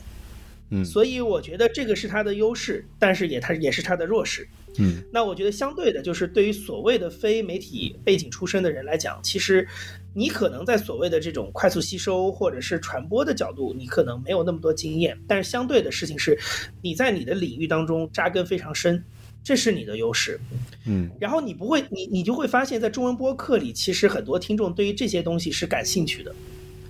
就是因为这样的人，这样的不同领域的人或者不同领域的视角，在一个算法当道的时代，是更难被看到的东西。嗯因为算法就是让大家更趋同，然后更让大家让不会学不就是从来不做传播也不太会做传播的各种网红们，也在短期之内快速的学会怎么做传播，其实就是这么个事儿嘛。嗯但是相反的事情是，这些比较静态的一些大家陌生领域的东西，其实反而是，呃，我觉得播客的听众特别乐于见到的事情。所以我会觉得，其实这是你的优势，然后你只是看怎么样通过播客把它发挥出来。那然后呢，关于说你要怎么样去启动这个东西，或者说这个东西你怎么样去跟它产生一个良性互动，我觉得就要根据你手中握有的资源的情况。比如说，如果你是一个人脉相对比较广，在你的领域里啊，人脉相对比较广，然后你个人的这个沟通表达的这个也意愿也比较高的人，那其实谈话节目会很适合你。就你可以快速的把你的这些熟人拉上来，大家一块儿聊。嗯但为什么我又觉得这个书对于中国市场有另外一个价值？是这个书虽然它不是一个系统的讲声音叙事的书，但是它里面有很多的篇幅，其实提到了声音叙事的思路，而且我觉得这些浅浅尝辄止的东西，对于很多没有听过这类节目的中国的读者来讲是友好的。嗯那我会觉得，其实我当时看这个书的时候，我有一个特别大的感觉，就是我觉得呃，叙事类播客这个东西看上去像做电影一样，但其实大家不要把它想的这么的，就是高。嗯我反而觉得它其实解决了很多个人创个体户创作的一些瓶颈的问题，就是。我其实真的遇到很多的这些想做播客的人问我的问题是我没有那么多好朋友，我没有办法一直聊天儿，我也不擅长聊天，但是我也挺想录播客的，我有什么办法？那其实你会发现，叙事类播客提供了这样的一个空间跟可能性，因为叙事类播客就跟你前面讲的一样，它并不是把所有的宝都压在一场录制一个半小时录的好不好这件事情上，嗯它是有流程，有有一一步一步你可以去拆解开来的一个一个小环节去做的。比如说，这个找选题是一个环节，对吧？你可能撰稿是另外一个环节，就是你有每一个环节，然后呢，它非常适合大家去，就是用一些小目标把一个大目标穿起来这件事情。但另外一方面，我觉得更友好的事情是，它可以让你一个人的想法能够找到一个能被大家听下去的方式去表达出来。嗯而且它对于很多的个人创作者，我觉得它启动起来难度并不高，就不需要你 拉下脸来，对吧？去把你那点好朋友的资源都薅完，其实你就可以一个人啊就可以做，或者是说你跟你周围的人不擅长聊天也没有关系，因为一场叙事类并不是靠你那个聊天完整的顺不顺去支撑的，你完全可以把你聊天当中最精彩的那个部分提炼出来。嗯然后那些你们尴尬的那些东西，你就把它丢掉。所以我觉得其实它是一个很好的能够解决初学者或者想进播客的这些人，在你没有这么多的这么强的所谓的沟通能力或者是人脉的时候，但是你又想做一点东西，又想把一些自己的想法表达出来，我觉得是很好的一种一种一个一个解法。但是呢，这个东西就等于是之前的你，其实在中文里很少看到有人去讲这个事儿，所以我就觉得，其实，在读这个书的过程当中，也许这块可以给大家一些启发。如果你还愿意去听一听，因为呃，这个书里也提到，就 NPR 的内容都是有英文文稿的，你就算听力不好，你也可以在阅读理解和这个翻译软件的帮助之下，把一一期这个英文节目给听下来。所以，其实你如果再去多听几个这样的片子，你大概知道这种节目是什么样的感觉。其实你一个人反而是可以把这个东西很好的鼓捣出来的。而且还有一点很重要，叙事类并不要求你一集时长非常长，因为它不可能做的很长，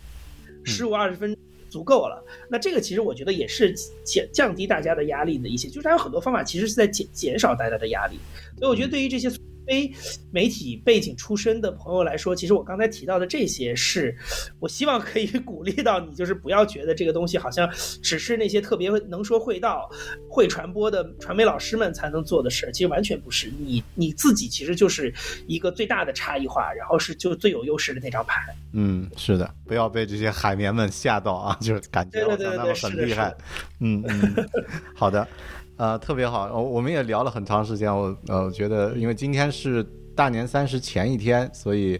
呃。对，也很感谢杨毅老师，那个有时间我们还能够连线啊，就是呃，就是这个时间陪家人的时间很宝贵，所以我就留最后两个问题吧，啊、就是咱们再再探讨一下，然后差不多了，呃，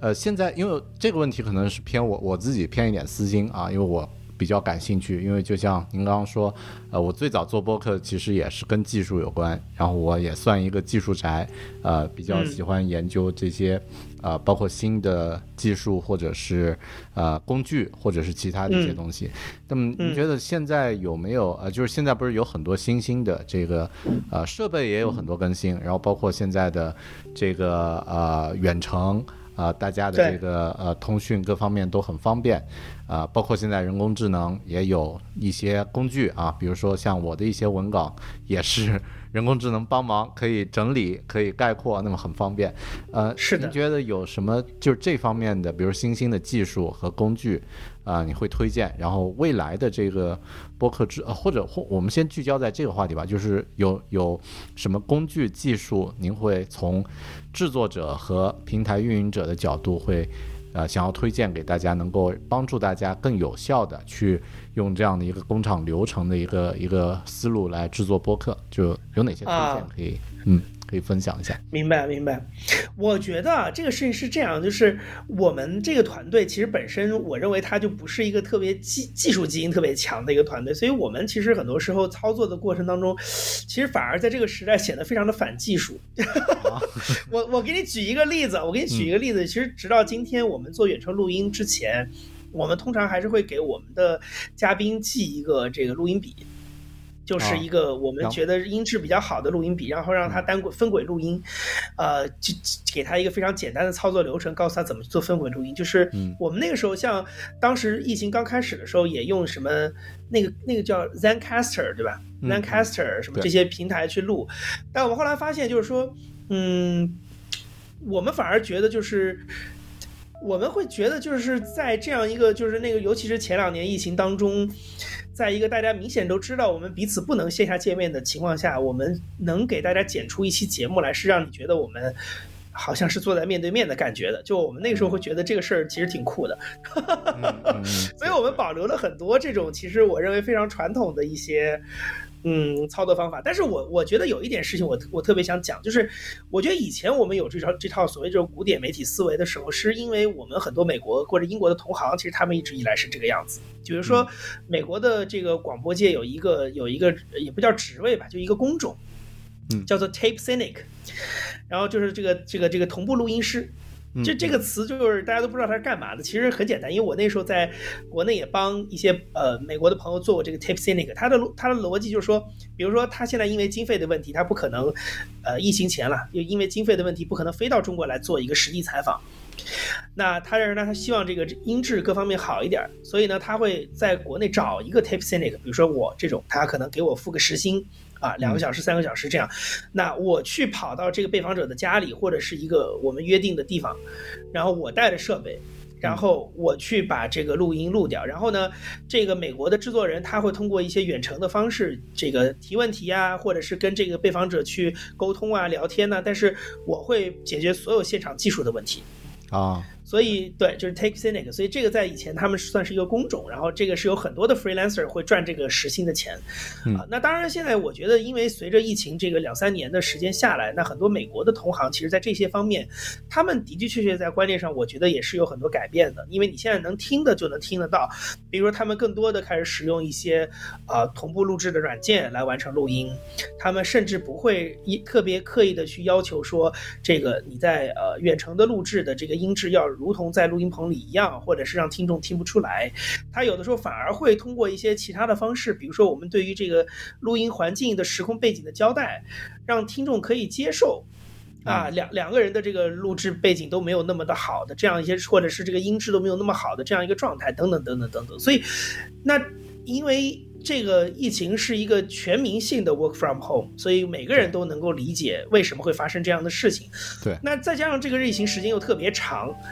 所以呢，大家也都会有这样的一个印象在，而且大家。其实所有人的工作习惯都变化了。你像我去年去美国出差的时候，我就会发现很多媒体的办公室里都空荡荡的，因为 两三年 work from home，很多那种以前从小地方跑到大城市来租很贵的房子，这些人都回到老家去了。嗯，他们也不太可能因为现在疫情结束就很快的搬回来。他们已经觉得我所有的工作流都可以在家里完成，为什么我要去大公司、大大城市里坐在办公间、办公室里朝九晚五，还要租那么贵的房，还要那么贵的生活开销？所以大家的观念。业都在发生变化。那你会发现很多美国同行，他们现在其实对这些事情的要求也也在调整。所以我觉得，呃，我们其实也一样，就是我希望说，我们能够在这种高科技的支持跟这种传统的可能所谓的质量好啊各方面之间，能够寻找到一个平衡点，就是属于我们跟我们的听众都能接受的这个点。嗯，对对，嗯哎，这个我觉得，其实如果拓展一下所谓技术和工具的这个范畴，那么它嗯。这个思路，您刚刚说这个也很呃，我觉得对呃对我自己也很有启发啊，对收听节目的朋友可能也会有帮助的一点是，呃，不管这个时代怎么变化，还有技术怎么去发展，音质也好，这个采访条件也好，呃，这些有有变化，可能核心还是人与人之间的那种互动的那种感觉。如果你能用技术的方式把它复现，甚至抓住，比如说刚刚您说的这个同步录音，那么就是在那个年代，这个呃技术没有解决这个问题之前的一个过渡性的一个一个一个工种。那么解决的问题其实就是两个人不在同样的时间和空间，如何让他们听起来是在同样的时间和空间。所以，对呃，如果从这个角度来说，就是任何技术能够让你听到的节目感觉是在同一个时空、同一个时间嗯同一个空间，那么就是就是好的技术，就是值得去呃值得去查看，还有呃对呃值得去研究的一个技术。那么另外一点呢，就是啊、从制作者制作者的角度，既然刚刚说是工种吧，或者说是一个工厂的这个加工需要提升效率，那么能够节省自己的时间的方式啊、可能是一个啊、就是可以着重去看啊、如果能够通过呃软件工具节省时间。能够通过雇别人 解去解决时间，你付钱，对就是直接对。啊、我是蝙蝠侠，我我有钱，我给给你钱，然后你帮我把这事儿做了，那么节省了我的时间，那么这些都是可以考虑，呃，考虑的一些这个就是广义上的呃技术的手段，帮助我们呃更有效因为像博客，对对对，因为你像其实这两年我也看到国内有很多的一些有也不叫很多吧，一些这种呃开发团队，比如说很想去尝试用一种剪映剪映式的思维来剪音频的这种产品，我我其实是非常乐观其成的，因为我觉得如果能够做出这样的一套东西，比如说它其实对我来讲可能是比较核心的两个功能，第一个就是。我怎么样用非音频在非音频的场景下剪辑音频？比如说是通过文稿的编辑来完成对于音频的剪辑，对吧？还有另外一个就是我怎么样在对于很多各种各样的声音参数一无所知的情况之下，我能够实现这个给声音加滤镜，对吧？就是嗯提升这个声音的质量。对那我觉得如果这样的产品能够出来的话，那的的确确是能够大幅的提升生提高生产力，因为。呃，我们那个时候跟国内很多这种播客的呃应用团队在聊天的时候，我觉得大家都有一个比较担忧的事情，就是他们觉得这个呃视频的拍摄成本现在已经大大的降低了，所以才能够造就像抖音这样海量的内容的池子。那音频恰恰在这一块有一些天然的劣势，我觉得，呃，我我首先我觉得第一，我不太把这个事情当劣势看，我觉得是它的区别，嗯就是。视频它的确有一个好处，就是你哪怕不会拍视频，你也可以拍，因为很多时候我们所谓的视频其实是一种对于客观事物的记录，嗯，它不需要你加入太多的创意在里面，你只要把它拍下来就好了。比如说抖音上有大量的去拍这种啊，这个比如说路上一个人走着走着滑倒了，对吧？你就是拍到了，它就可以火啊，它是不需要说你需要去这个写剧本啊，什么都不需要。所以我，但是我恰恰觉得，就像播客这种。你不是通过这种随手的记录就能够得到的内容，恰恰是它在这个时代的一个差异化的点。嗯这恰这反而是你跟那些内容去竞争的一个拳头。嗯啊，然后另外一点，我觉得如果能够在这个过程当中，通过一些技术的，呃，产品的出现或者开发，能够降低大家在处理这些内容时候的提高它的效率，我就觉得这个就是一个特别好的平衡点。嗯，太棒了啊！对这个这个话题，对这个话题以后我们可以单独聊一期，可以单独聊，是是是因为呃，其实也足够足够聊呃聊很长时间了啊。是，没错没错，对，嗯，然后我们传统按照传统来到这个狗熊的狗熊有话说的节目的呃嘉宾呢，都会推荐呃一两本书。那么我觉得咱们就、咱们就不推荐这本啊，因为这本肯定是啊、呃我我在这期节目里面有专门推荐。您能推荐一下，比如说您最近在读或者是呃，就是有有感觉、有印象的，呃，目前想得到的，就是任何两本书都可以，非虚构、虚构。可以，可以。嗯，可以可以，我我我基本上读的这个这个这个非虚构的书比较多，我我可以正好的给大家拿一下，因为正好在我的这个麦底下垫着。对对对，稍等啊，我这拿给大家看一下，我我就推荐，因为这个是这这本。啊，但我其实不太清楚这个书啊，这个节目这个书的名字叫，哎，正好能看到啊，媒体帝国，媒体帝国，这个 Ted Turner 的电视革命，这个书为什么我就是首先是因为我自己在录这个去现场，跟大家这个也也跟也跟这狗熊老师分享，因为我这个节目因为停更了一年多，然后最近要复更，所以呢，为什么你看你今天跟我聊这个个人创作者的故事，我其实这个我是特别能共情的，因为我自己现在也在遭遇这样的一些就是这样的一些思考吧，就是说我的节目因为之前因为工作的关系停了一年多的时间，那然后刚好这一年又是中文播客快速发展的时候，所以呢，现在就是我要重新把这节目拿捡起来做，所以我就也会遇到很多挑战。那我现在想的这个方法呢，就是我可能会用很多这种比较偏单口的方式，因为我也是遇到了跟大家一样邀请嘉宾的瓶颈，就是我觉得我之前跟的那两年，大概好朋友都薅完了，就 对，那那然后然后然后我要怎么样再让这个节目更新下去？所以我觉得我还是想做一些。我自己比较感兴趣，但同时我觉得我原来的这些听众其实比较想听的一些内容，然后以及我过去这一年虽然我自己没有做，但是有些别的播客的主持人偶尔请我上去会聊的这些事儿，那我觉得既然大家愿意请我上他的节目聊这个事儿，那说明。这些话题，比如说一些传媒史啊，或者这些东西，肯定是有人听的嘛。嗯，所以我最近其实在我其实读这个书是有一点工具项的，在读这个书，就是因为我可能后面会先聊一聊 CNN 这个事。但是我其实当时读这个书的时候，我得到很多启发。这个书呢，当然你现在看到，因为它是个台版的书啊，就在国内没有没有卖，但是它的英文的名字叫这个。其实你如果去。一些这个叫 Media Man 啊，这个你可能去一些英文的这个二手书店，这些网上的这种什么 Abbey Books 什么的，搞不好你还可以淘得到。就是呃，有几个推荐它的原因，第一个是因为这个书的作者叫 Ken Auletta，他是纽约时报呃纽约客杂志的一个 staff writer，一个很优秀的一个非虚构的作者。然后我其实读这个老人家的书已经读了很多年了，因为他是一直是在关注传媒行业。他以前在纽约纽约客有一个这个专栏叫做《传媒年鉴》，然后他每年都会有一个非常深度的对于当年的某一个现象、传媒现象的，可能是人，可能是公司的一个这个这个深度的文章。然后他有一篇在中文世界流传非常广的是，当时一三年还是一四年，当时他有一篇写奈飞的，因为那个时候纸牌屋很火，所以当时这篇文章就被一些杂志或者是这个公众号当时翻译过来，然后就流传的非常广。那呃，这个书等于也是他这个呃，在在在呃，这个可能大概十年前写的一本书，他就是写这个特纳这样一个 C N 的创始人所遭遇的一些过程。那我自己读这个书的时候，我得到了很多的体会，因为特纳并不是一个一帆风顺的传媒人，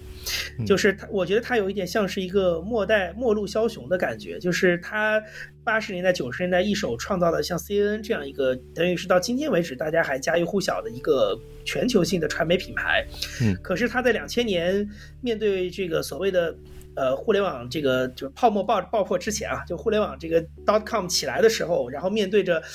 美国在线跟时代华纳的合并的这样的一这种划时代的一个格局的时候，他其实是在资本的面前被靠边站了的一个，嗯，一个老人啊，嗯，所以呢，你读他的这些故事的时候，其实你会得到很多的启发。我觉得这个启发远远超过。呃，了解 CNN 这家公司，或者是了解所谓媒体这个事情本身，它可能很多的是关于人的启发，就是你你怎么样去看待人的顺境逆境这些东西。所以我觉得这个是我很想推荐的。然后还有一本，其实也是因为做。做这个前前两前段时间录播课，然后我读了一本，我又是重读了一本书，啊，也是跟媒体相关，是这个美国这个去年年底刚刚过世的这个非常资深的女记者芭芭拉沃尔特斯，她的那个回忆录叫 Audition，叫试镜人生。这个书在二零一四年的时候重庆出版社出版过，所以大家现在可能去孔夫子上是能找到的，对，所以是能读到中文版的。然后呢，那个书呢也也挺厚的，因为是一个个人回忆录。我当时读这个书的时候也是有这个，因为重读嘛，我也是有很多的这种。感受。我觉得，嗯，我我这次读他的书有一个最大的感觉是，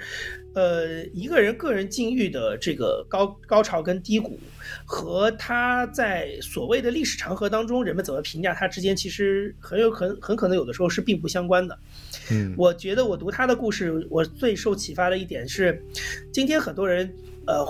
比如说像去年年底他去世的时候，去评价他，去回去纪念他的时候，觉得他其实人生当中最高光的一个时刻是他在一九七六年，当时作为美国历史上第一个坐在晚间新闻主播台上的女性，相当于她打破了一个职业的天花板的这样一个女性职业的天花板的这样一个，就形成了她的一个历史地位。嗯，可是呢，那段时间你读她的回忆录，你会发现那是她人生的低潮。甚至有可能是他九十几年人生最低谷的时候，就是他当时是被这个踏伐，然后被这种老白男们所把持的传统新闻业相当的看不起，然后，嗯，即使是像克朗凯特这样的一些我们都认为是可能这个行业里最具有代表性的人物，都在用非常恶毒的语言来攻击他，然后媒体也在骂他，所以对他来说那段时间是非常难熬的。可是呢，就是。那样的两三年的时间，恰恰成就了他所谓的这个历史地位。嗯，所以你会发现，就有的时候这个人境遇的顺境逆境，跟你是不是真的在创造一些什么东西，是完全不是一回事儿。所以我觉得这个东西可能也许跟我们前面聊的这些个人创作的东西也有关系吧。就有的时候你做一个个人的小播客，你也有非常困苦的时候，做到某些地方，你会觉得我到底在干嘛，对吧？花了这么多钱，花了这么多时间，这个卖了这么多脸给我的好朋友，然后请他们来上节目，这吭哧吭哧做了这么多，我到底图什么？但你会发现，其实你最后得到的东西，你是要用一些更。更宏观的视角去看的，你不能去陷在这个里面。嗯，你要去看的事情是你得到的那些反馈当中，是不是，比如说得到了更多新的朋友，是不是得到得到了其他的，尤其是，尤其现在这样一个互联网时代当中，你能得到的反馈绝对不仅仅是钱这个事儿。对，你可能因为做了一档博客，你被更多人的人听到，他不抵他不会付你钱的，但是他会因此而知道你这个人，然后他会，然后会让你得到更多的机会。甚至是让你以后再去面对新的机会的时候，你有一个小小的，我不知道这个算不算是一个作品，可以拿出来给别人看，或者是去让它带成为你的一个门面。就是这些东西你要把它算进去，你不能只看这个东西能不能赚到钱。我觉得就是这个，其实对我来讲还是都是一些挺有启发的一些书里得到的东西吧。所以我会推荐这两本书给大家。嗯，太棒了，我觉得特别像第二本书您推荐的这个《试镜人生》，啊，完美的。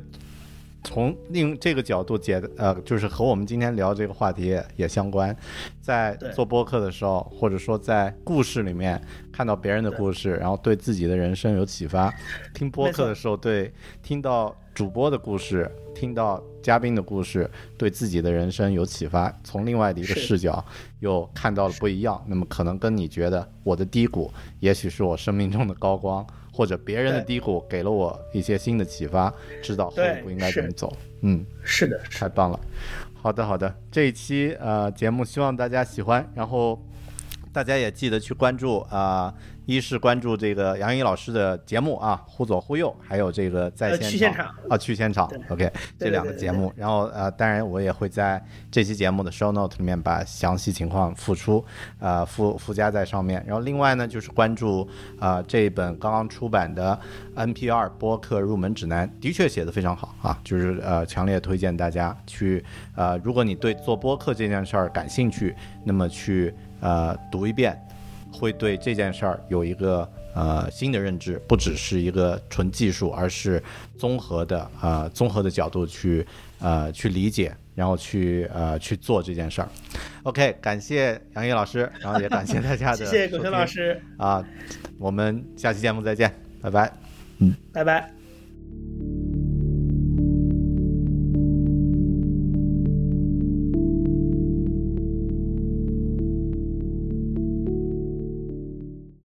As humans, we're naturally driven by the search for better. But when it comes to hiring, the best way to search for a candidate isn't to search at all. Don't search, match with Indeed. When I was looking to hire someone, it was so slow and overwhelming. I wish I had used Indeed. If you need to hire, you need Indeed. Indeed is your matching and hiring platform with over 350 million global monthly visitors, according to Indeed data, and a matching engine that helps you find quality candidates fast. Ditch the busy work. Use Indeed for scheduling, screening, and messaging so you can connect with candidates faster. And Indeed doesn't just help you hire faster. 93% of employers agree Indeed delivers the highest quality matches compared to other job sites, according to a recent Indeed survey. And listeners of this show will get a $75 sponsored job credit to get your jobs more visibility at Indeed.com slash podcast. That's Indeed.com slash podcast. Terms and conditions apply. When you need mealtime inspiration, it's worth shopping Kroger, where you'll find over 30,000 mouthwatering choices that excite your inner foodie. And no matter what tasty choice you make, you'll enjoy our everyday low prices, plus extra ways to save, like digital coupons worth over $600 each week. You can also save up to $1 off per gallon at the pump with fuel points. More savings and more inspiring flavors make shopping Kroger worth it every time. Kroger, fresh for everyone. Fuel restrictions apply.